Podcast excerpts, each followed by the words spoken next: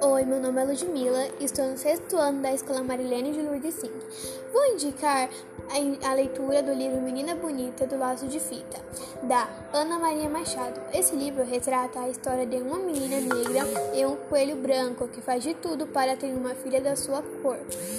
Toda vez que o coelho a questiona sobre qual é o segredo da sua cor, ela inventa uma história diferente. O coelho segue todos os conselhos da menina, mas continua branco. Vale a pena ler o livro, você não vai se arrepender.